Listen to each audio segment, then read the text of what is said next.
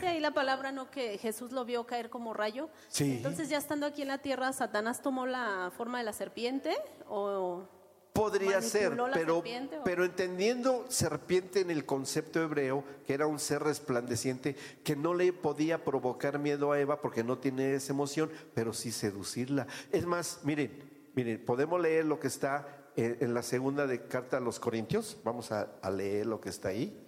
Vean, cómo lo plantea el, el- apóstol Pablo cuando, cuando dice y habla acerca de, de- a ver, déjenme ver si es segunda, primera, no, sí, segunda de Corintios 11, versículo 3, ahí está la respuesta. Segunda de Corintios 11, 3. Dice, pero me temo, fíjense, eh, lo está diciendo Pablo, me temo que así como la serpiente, ahí en el Edén, ¿sí? Con su astucia engañó a Eva. Los pensamientos de ustedes se han desviados de un compromiso puro y sincero con Cristo. O sea, ¿qué hizo, qué hizo la serpiente con Eva? ¿La engañó en qué? En sus sentidos. ¿Sí? Por eso se le presenta primero. Es decir, ¿qué sentido de Eva empieza a trabajar? La vista. Después cuando le habla a Eva, eh, a, Eva la serpiente, ¿qué función entra en Eva? El oído. Y después cuando le dice y empieza a hablar con ella y, le dice de, comer el fruto y come del fruto, ¿qué sentido entra ahí? Y, y- y- toca el tacto y, se la come el fruto de, las ciencias del árbol del bien y del mal.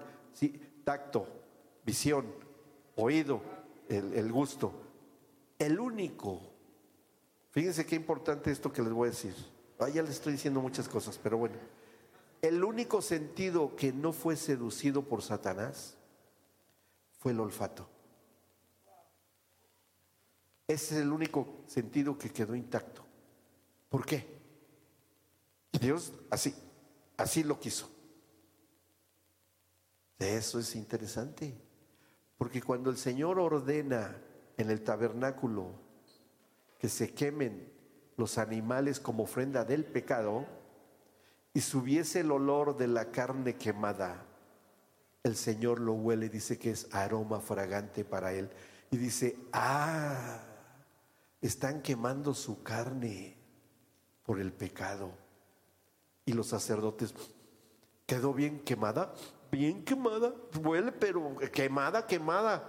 Ah, entonces ya el Señor lo olió porque yo lo puedo oler y se ha redimido el pecado. Por eso el olfato quedó intacto. Buenísimo, ¿no? Bien inteligente el Señor. Muy inteligente nuestro Padre. Sí, a ver.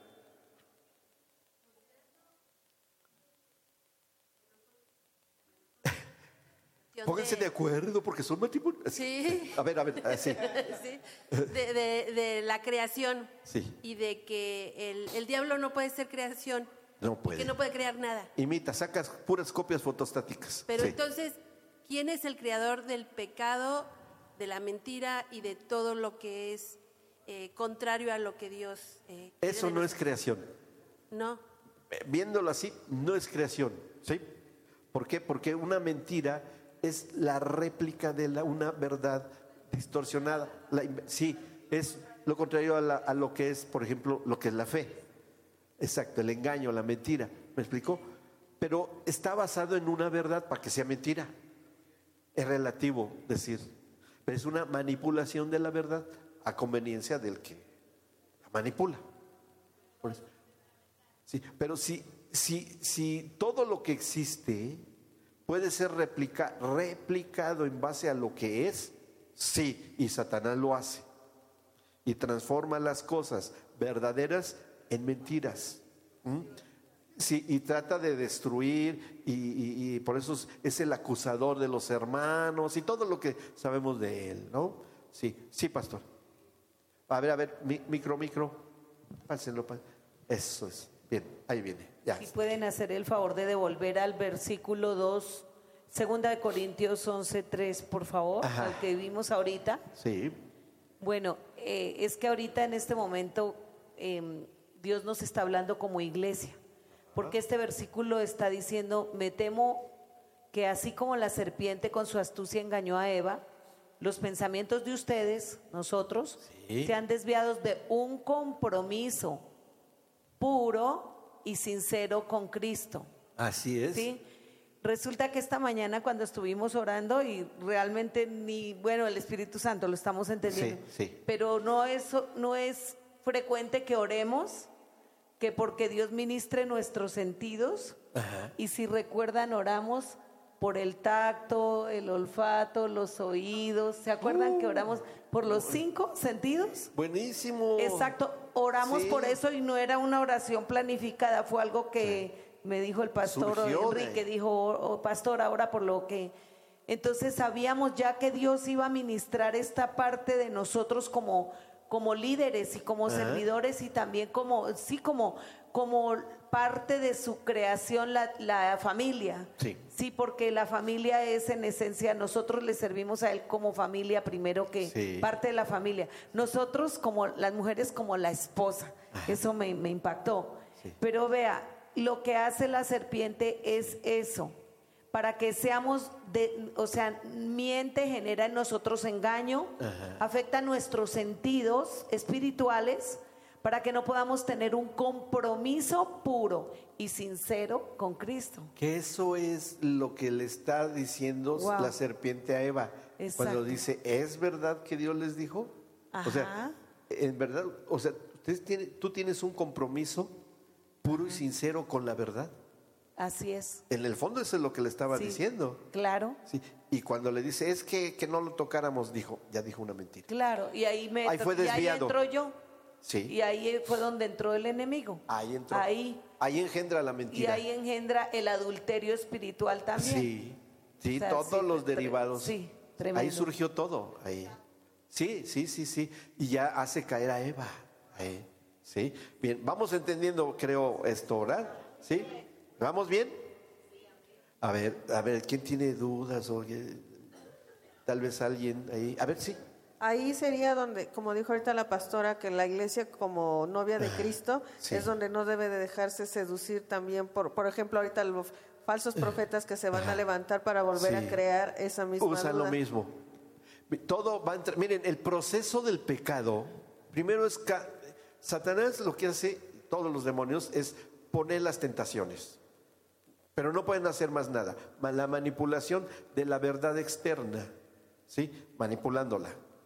Y trabajan ahí. Pero ¿por dónde va el proceso para que se dé a luz el pecado? Y esto que estoy diciendo está escrito en la carta de este, Santiago. Ahí está todo el proceso. Entra primero por los sentidos, el cuerpo. Se va el alma al razonamiento, al entendimiento, a la inteligencia, para que su blanco final de aterrizaje del pecado es el espíritu. Ese es el proceso. ¡Pum! Y llega el espíritu. El Espíritu Santo del Señor trabaja al revés con sus hijos. Primero viene a través y se inicia en el espíritu. Se va al alma y se exterioriza a través del cuerpo. Eso es así. El, por ejemplo, el orar en lenguas. ¿ok? ¿Quién es el que este, genera el que oremos en lenguas? Que habita en nosotros, ¿verdad?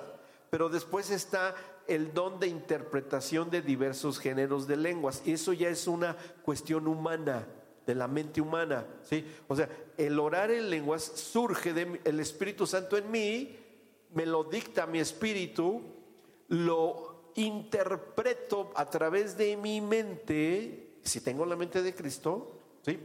Y lo que exteriorizo hablándolo y diciéndole ya es en español y que la iglesia sea edificada. Ese es el proceso, ¿sí? Podríamos decir que la interpretación es, surge como esa necesidad, bueno, creo yo, Sí. de conectar lo espiritual con lo terrenal para Sí. que la gente sea edificada y entienda, porque si no pasa por la mente del hombre, no lo vamos a entender en lo natural. Cuando no se interpreta, se queda a Exacto, nivel de mi queda espíritu edificado y me que lo edifico hizo, yo, nada pero más. nadie más, la iglesia Exacto. no. Ah, ok. ¿Qué es lo que pasó en el día del Pentecostés? Que partos, medos, elamitas y árabes escucharon que hablaban en sus idiomas. Dice, ¿quiénes son estos si son gente del vulgo, Del vulgo que y no que hablan en nuestro propio idioma? y eran pescadores y bueno, no eran lo que eran. ¿Y quién les dio la interpretación? Que hablaran en un idioma humano, que es también una parte de hablar en lenguas.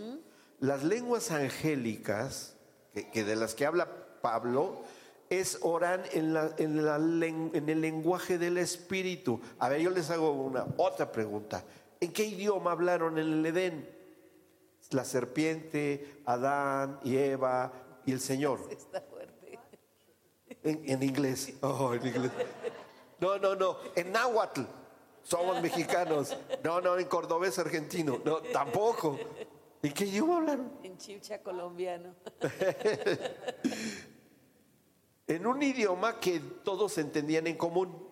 Digo, porque se entendieron, ¿no? Sí. ¿Verdad? Y que cuando fueron expulsados del huerto del Edén siguieron hablando ese idioma madre. Y que el diablo entendía. Y que el hombre entendía. Y que Dios entendía. Todos entendían.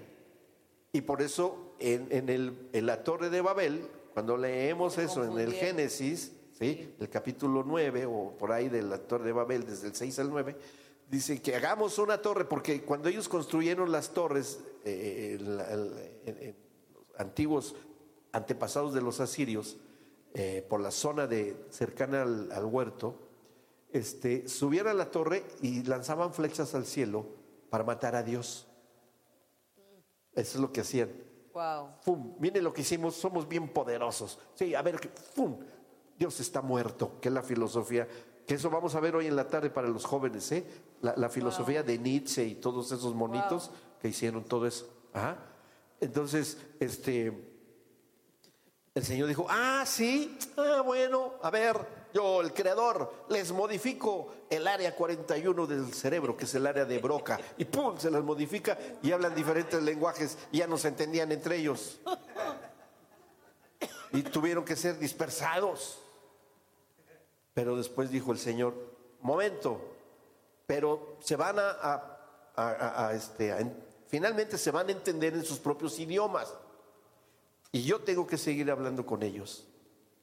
Así es que, Espíritu Santo, cuando vayas a la tierra en el Pentecostés, ponles el lenguaje que hablamos nosotros. Este. Wow. Nada más. Y el diablo no lo va a entender. No lo va a entender.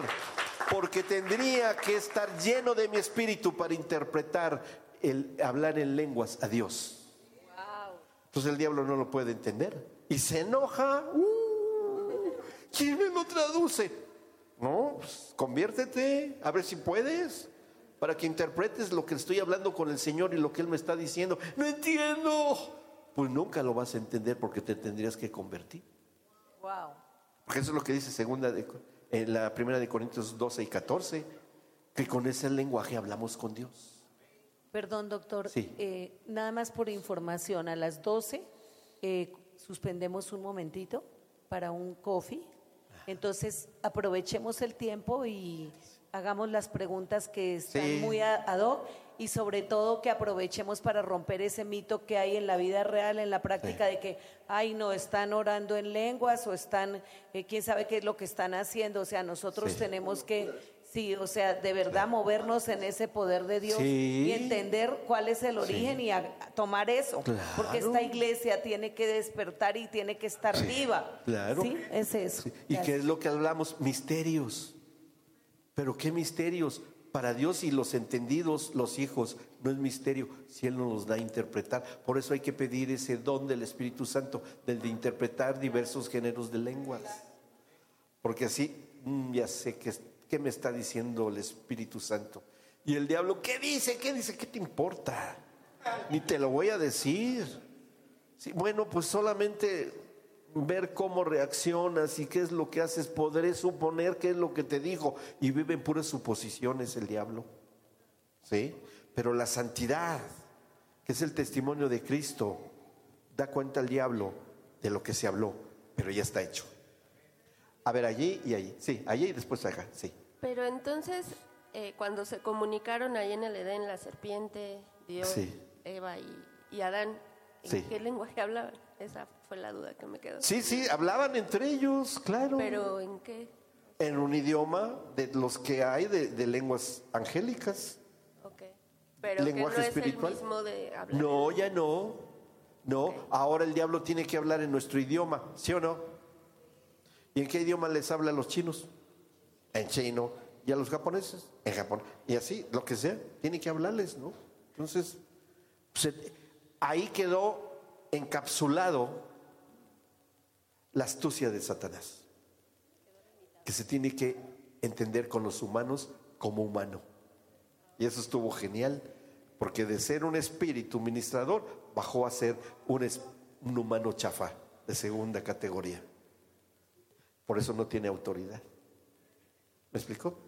A ver, había otra pregunta. Cuando estaban en el Pentecostés, que dice que había otras personas de Ah, sí. otras, otros Naciones, pueblos, naciones, lenguas, sí. y entendían, o sea, las personas empezaron a, a hablar en sus idiomas de Sí, ellos, sí. o el Espíritu les daba a entender espiritualmente lo que hablando. Ah, eso es bien interesante. Miren, yo tengo una amiga, una hermanita en Cristo, casadita y todo.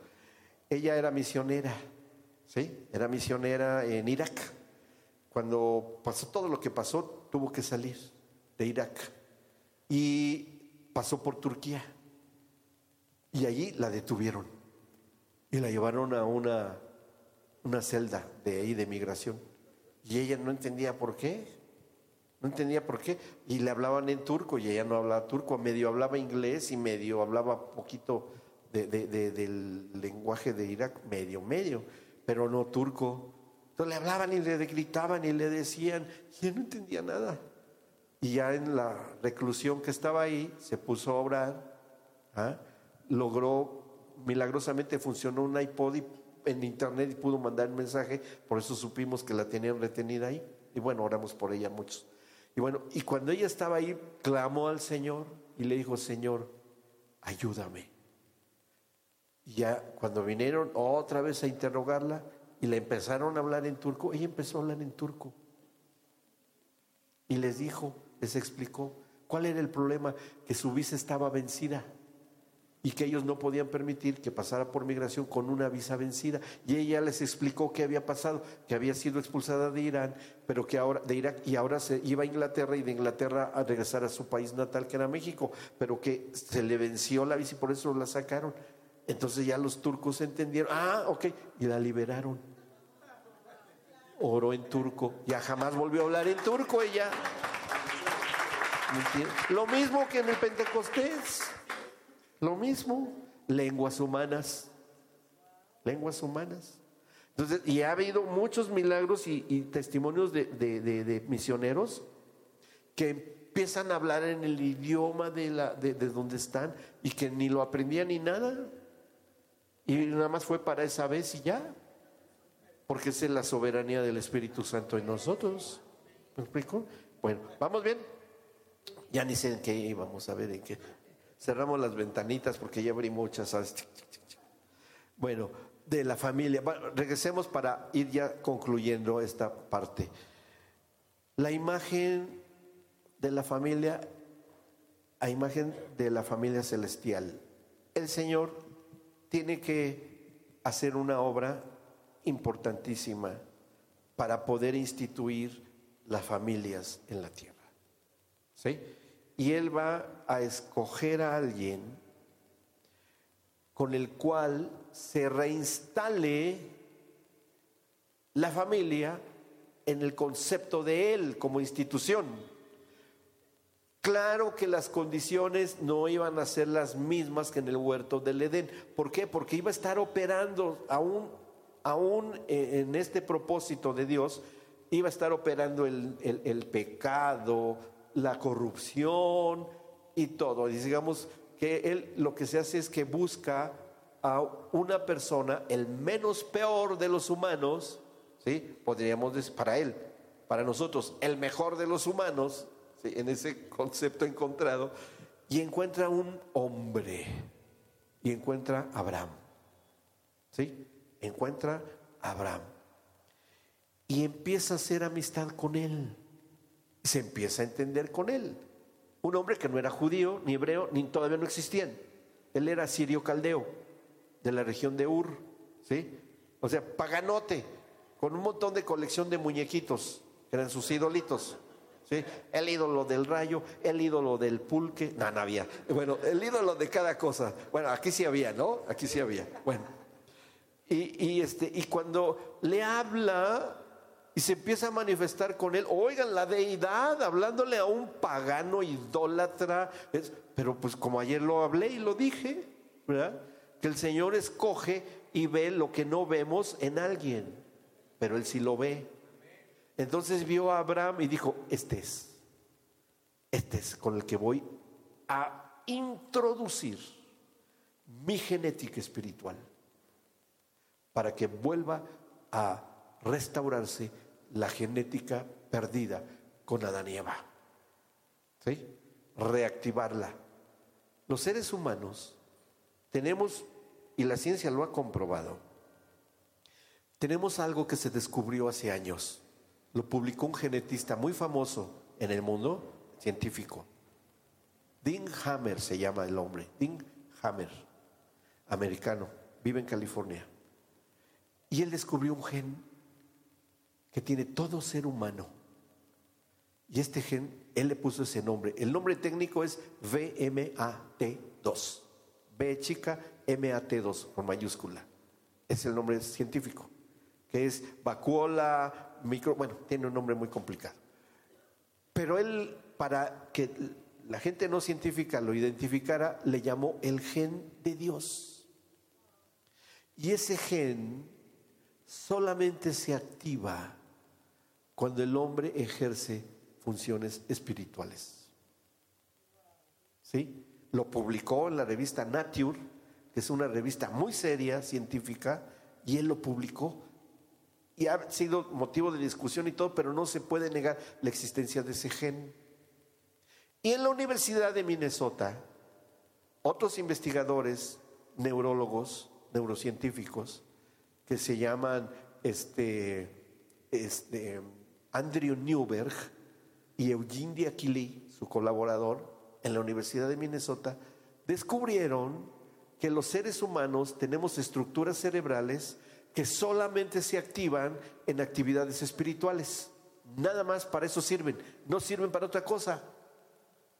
Entonces, si tenemos el gen de Dios, el ser humano, y que curiosamente Andrew Nuber metieron a muchos gente espiritual de todo tipo, metieron una ensalada, ¿sí? Metieron budistas, monjas, metieron a todos. Y metieron a unas personas, unas negritas que oraron en lenguas estando en la máquina, el SPECT, que es una de positrones y ahí detecta la función cerebral a colores, se ven las fotos y se interrelacionan todas las áreas del habla, de la vista, de- de del concepto espacio-temporal, este, con las áreas espirituales. Cosa que con los otros que oraban, bueno, rezaban y cantaban sus, no se conectaban, solo con los cristianos. Entonces se publicó esto y hay libros, ¿eh? Dice, hay un libro en inglés que se llama ¿Por qué Dios no se ha ido? Y, y hay muchos videos, ustedes los pueden encontrar, la mayoría están en inglés, pero eh, se pueden traducir, de estos descubrimientos. ¿Qué quiere decir esto? Que el Señor hizo al hombre un ser espiritual. Claro, si estamos hechos a su imagen y semejanza. Y que tenemos la genética de Él, claro, el gen de Dios. Y que estas funciones cerebrales solamente se activan todas cuando estamos en la presencia de- del Dios verdadero, claro que se activan áreas espirituales pero inconectadas o des- desconectadas, interferidas con alguien que no ha nacido de nuevo, claro, son seres espirituales el hombre, pero depende el espíritu que tenga si se activan o no esas áreas y se interrelacionan entre ellas. Y solamente entre los hijos de Dios si se interconectan, como el éxtasis de Pedro. Lo mismo, ahí está en Hechos capítulo 10. ¿Sí? Entonces, esto está genial, pero eso tuvo un inicio. ¿Cuándo fue? Con Abraham. Ahí empezó todo. Y vean cómo lo, lo, hizo el Señor. Génesis 22, 17. Vamos ahí. Génesis 22, 17. Es una de las múltiples entrevistas que tiene el Señor con Abraham. 22, 17. Ahí está. Dice, le estaba reclamando a Abraham al Señor que le había prometido un hijo y nada más tenía un esclavo, Eliezer, un damaseno. Y ya le había dicho que le iba a dar por herencia la tierra y que iba a tener descendencia y bueno, todas las promesas a Abraham. Y, y Abraham se quedaba oyendo al Señor. Dice, pues ¿cuál hijo? Pues yo no veo nada. Y le dice, pues yo nomás tengo un esclavo que es como si fuera mi hijo Eleazar el Damasceno. Y, y pues ¿a poco ese va a ser, eh, ¿a poco es el hijo prometido? ¿No? Y bueno, ahí es, y era su amigo. Entonces, entre amigos, pues sí se puede hacer eso. Y, y el Señor le dice en el versículo 17, a ver, Abraham, a ver, yo dije que te bendeciré en gran manera. Ahí está. Y que multiplicaré tu descendencia en dos categorías como las estrellas del cielo y como la arena del mar. Además, tus descendientes conquistarán las ciudades de sus enemigos, puesto que me has obedecido, todas las naciones del mundo serán bendecidos por medio de tu descendencia. Dos categorías de la descendencia de Abraham. Una, como las estrellas del cielo, y la otra, como la arena del mar. ¿Y cómo entendemos esas dos categorías? Bueno, ¿se acuerdan de Jesús? Vamos a, Juan capítulo 5. Con esto vamos ya casi y nos vamos a un descansito. Porque nos faltan siete minutos para las doce. Y como yo estoy sujeto a sus pastores, voy a ser obediente. ¿Sí? Juan 5. Fíjense cómo, cómo está esto que es una, y que no todos lo entendieron, pero fue una verdadera revelación la que dio Jesús de sí mismo. Dice Juan 5 que ha habido un eh, tremendo milagro porque ha sanado a un hombre que estaba paralítico y a partir del versículo 16 que eh, dice, bueno, ahí dice que lo perseguían porque hacía cosas en sábado, y dice algo Jesús que fue un escándalo para ellos, ¿sí? Pero, pero terrible, porque dice en el versículo 17, pero Jesús le respondía, mi Padre aún hoy está trabajando y yo también trabajo. Uh, pero, pero qué escandalazo.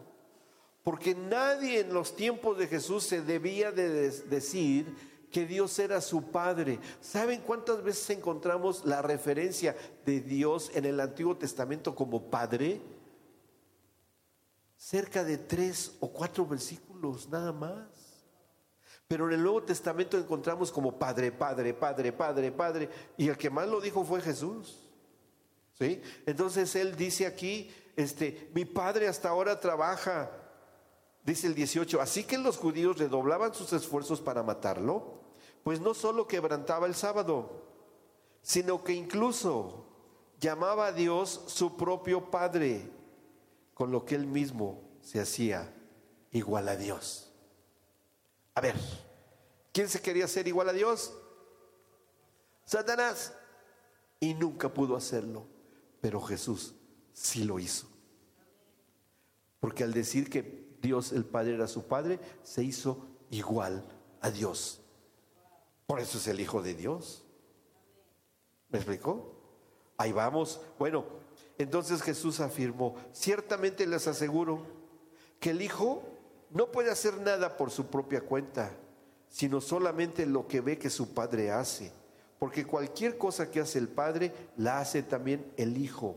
Pues el Padre ama al Hijo y le muestra todo lo que hace. Sí, y aún cosas más grandes que estas le mostrará, que los dejará a ustedes asombrados.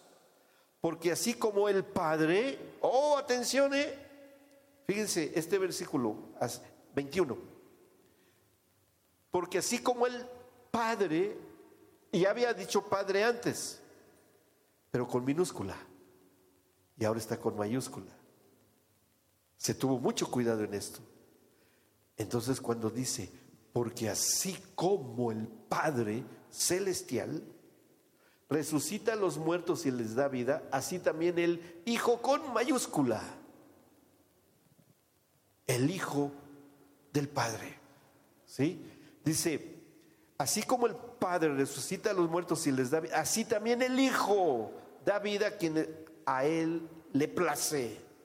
Además, el Padre no juzga a nadie, sino que todo juicio lo ha delegado en el Hijo, para que todos los que honren al Hijo con mayúscula, como lo honran a Él, el que se niega a honrar al Hijo, no honra al Padre que le envió. Y bueno, esto fue muy tremendo. Y, cuando empiezan a poner cara de ojos de pescado, unos ojotes redondos así, y a empezar a boquear, como pescados sacados del agua, por lo que estaba diciendo el Señor Jesús, dice, ahí les va otra, ¿ah? ahí les va, 24. Ciertamente les aseguro que el que oye mi palabra y cree al que me envió tiene vida eterna y no será juzgado, sino que ha pasado de la muerte a la vida. Sacarlos de la muerte espiritual, ¿verdad? Ciertamente les aseguro que ya viene la hora y ha llegado ya, en que los muertos oirán la voz del Hijo de Dios y los que la oigan vivirán. Porque así como el Padre tiene vida en sí mismo, así también ha concedido al Hijo el tener vida en sí mismo y, les, y le ha dado autoridad para juzgar, puesto que es el Hijo del hombre, el Hijo de Dios y el Hijo del hombre, el Hijo del cielo y de las estrellas y el Hijo de la tierra, de la arena. Su dualidad de Cristo. Sí. ¿Por qué de la tierra? Porque nació de mujer. Tomó la materia prima de María, la parte humana de María, el Hijo del hombre.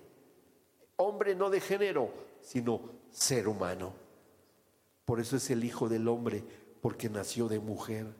Pero también tenía que ser Hijo de Dios y por eso el Espíritu Santo hace que conciba María siendo virgen. Y ahí es concebido el Hijo de Dios y es concebido el Hijo del hombre, el Hijo de las estrellas y el Hijo de la tierra. Exactamente, exactamente. Y eso somos. O somos el Hijo de la tierra nada más, Hijo de hombre nada más, o también somos hijos de Dios e hijos de las estrellas. ¿Y a dónde tienen que regresar los hijos de las estrellas? Al cielo, al Padre, a nuestro Padre, a formar parte de su familia. Amén. Bueno, vamos a orar, ¿qué les parece? Para tomar un descansito. Padre, te damos gracias por tu amor y misericordia que tú nos has enseñado hoy. Gracias porque tu Santo Espíritu nos ha dado tanta riqueza, manjares espirituales que vienen de ti, para digerirlos y disfrutarlos y que se incorporen en nuestro propio ADN. Porque esto, Señor, es tu mesa en donde nos das a comer pan del cielo para que se metan todas las fibras de nuestro espíritu, de nuestra alma y de nuestro cuerpo. Porque en tu vida tenemos vida. En tus deseos están los nuestros. Y en tu eternidad estamos nosotros. Gracias te damos, Señor. Y que toda palabra que sea con fundamento en tu palabra quede instalada en nosotros. Y lo que sea de hombre sea desechado. Pero lo tuyo permanezca para siempre. En el nombre de Cristo Jesús. Amén, Señor. Y amén. Descansemos.